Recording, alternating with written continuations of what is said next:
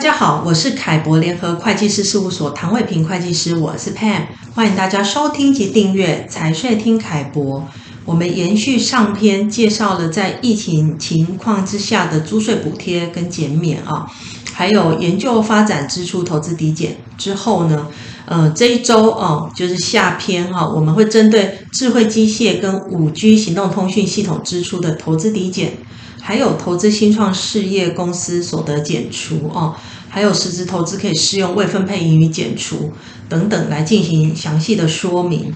那今天我就请凯博联合会计师事务所钟志博经理啊，一起来跟大家做个讨论。Zober 你好，呃佩你好，各位听众大家好。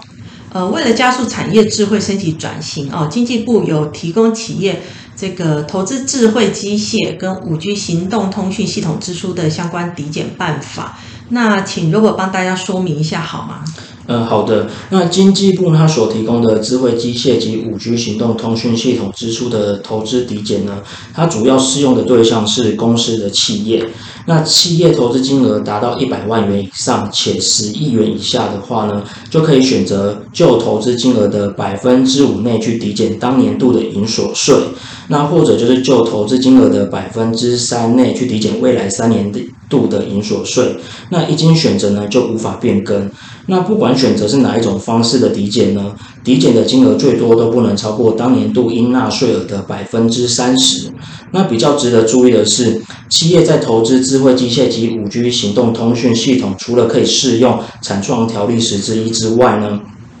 也可以同时去申请其他的投资抵减。那举例来说，就是呃未分配于实质投资抵减。那但合并投资总额呢？呃，抵减的总额最多是不可以超过当年度应纳税额的百分之五十。那另外呢，智慧机械及五 G 行动通讯系统的投资抵减，那它跟研究发展费用投资抵减一样，它是必须要事先申请的。那企业如果有投资抵减的需求话，那应该要在一月一号开始日到申报截止日，也就是五月三十一。呃，五月三十一前上传投资计划以及支出的相关证明文件，那完成线上的申办作业。那申请后，只要在当年度的营所税申报时呢，依规定的格式填报呢，并减负申请文件后送交税捐稽征机关就可以了。了解。不过在实际的申请上，哈，我们常常会发现，其实客户会对于说投资项目，呃，能够适用的抵减年度是哪一年哦？还有支出呢？某一项支出是不是可以拿来作为抵减项目？我常常会感到有一些困惑。那这个部分有什么明确的规定吗？呃，这个是有的。那就是在抵减年度上呢，我们主要看的是呃统一发票的所属年度，或者是付款的年度来去界定可以抵减的年度哦。那举例来说呢，就是企业可能向国外去采购智慧机械呢，并且在一百零九年底完成了进口，取得了进口报单。那并且在一百一十年的支付的款项，那从这个情况来看呢，企业可以申请抵减的年度是一百一十年哦。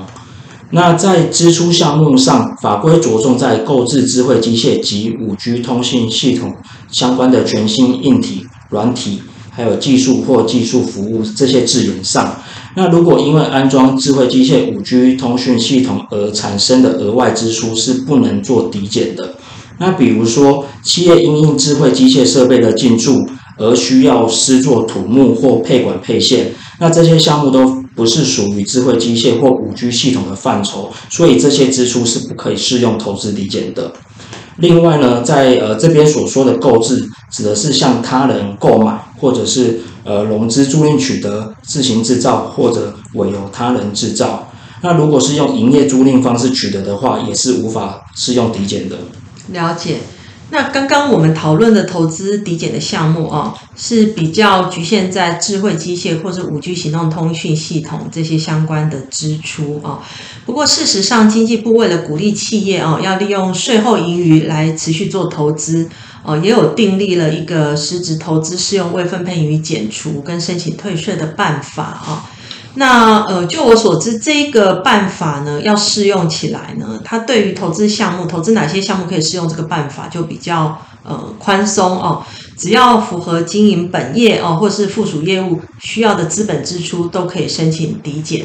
呃，没错的。那企业呢，其实在盈余发生年度的次年度起三年内呢，就可以用呃该盈余，如果用该盈余新建或购置供自行生产或营业用的建筑物、软硬体设备或技术，那实际的金额支出呢达到新台币一百万元以上的话，那其实它是不用事先做向主管机关做申请的，就可以在办理当年度未分配盈余申报时呢，就将资本支出列为当年度未分配盈余的减除项目来减征未分配盈余税。那程序上也相对其他租税减免更加的简便。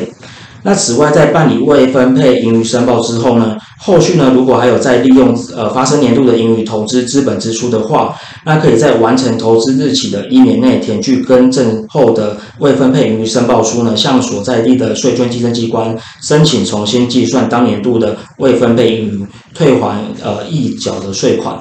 了解。那这样听起来，未分配盈余实质投资抵减哦，不管是不管是在申请的门槛上，还是行政的程序上，相对来说是简单了很多哦。所以我觉得，其实大部分的企业应该都可以想办法来适用哦。不过也因为这个可以抵减的资本支出的范围相当的广广泛哦。那可能也会导致有时候哦，企业自己可以认定可以抵减的项目呢，实际上其实法令是规定是不能抵减的哦。那这个部分是不是有一些实务上的状况？请周伯简单说明一下。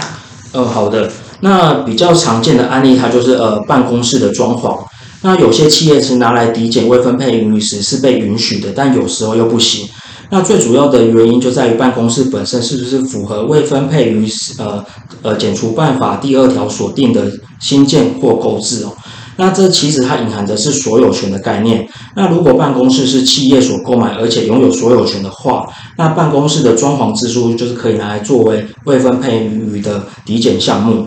那相对的，如果办公室是采用营业租赁所取得的话，那办公室的装潢则会被视为是租赁的改良物，那是不可以申请抵减的。那比较值得注意的是，那少数企业可能会把装潢的支出放在呃未摊销费用或递延费用的科目上。那不过该办法呢，第二条其实有排除了非属于资本支出的器具或设备哦。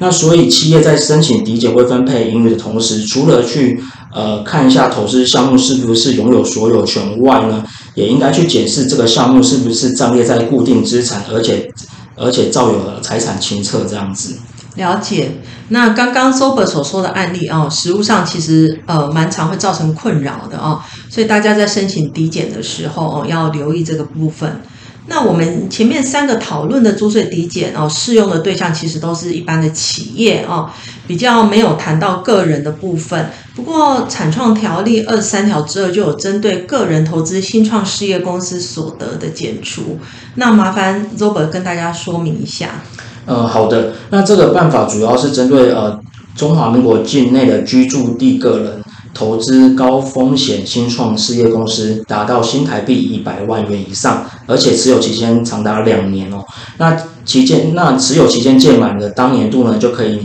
就投资金额的百分之五十的限度内，从个人中所税中扣除。那可以减除的金额是以新台币三百万元为限。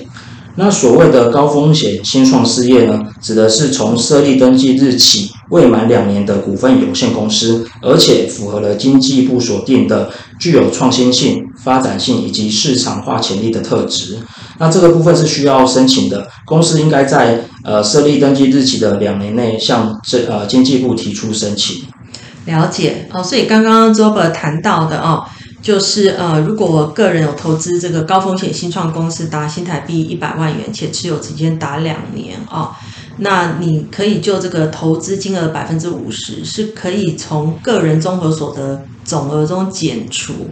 那这个减除限额是三百万为限，那减除之后呢，再来计算呃要缴多少的综合所得税啊、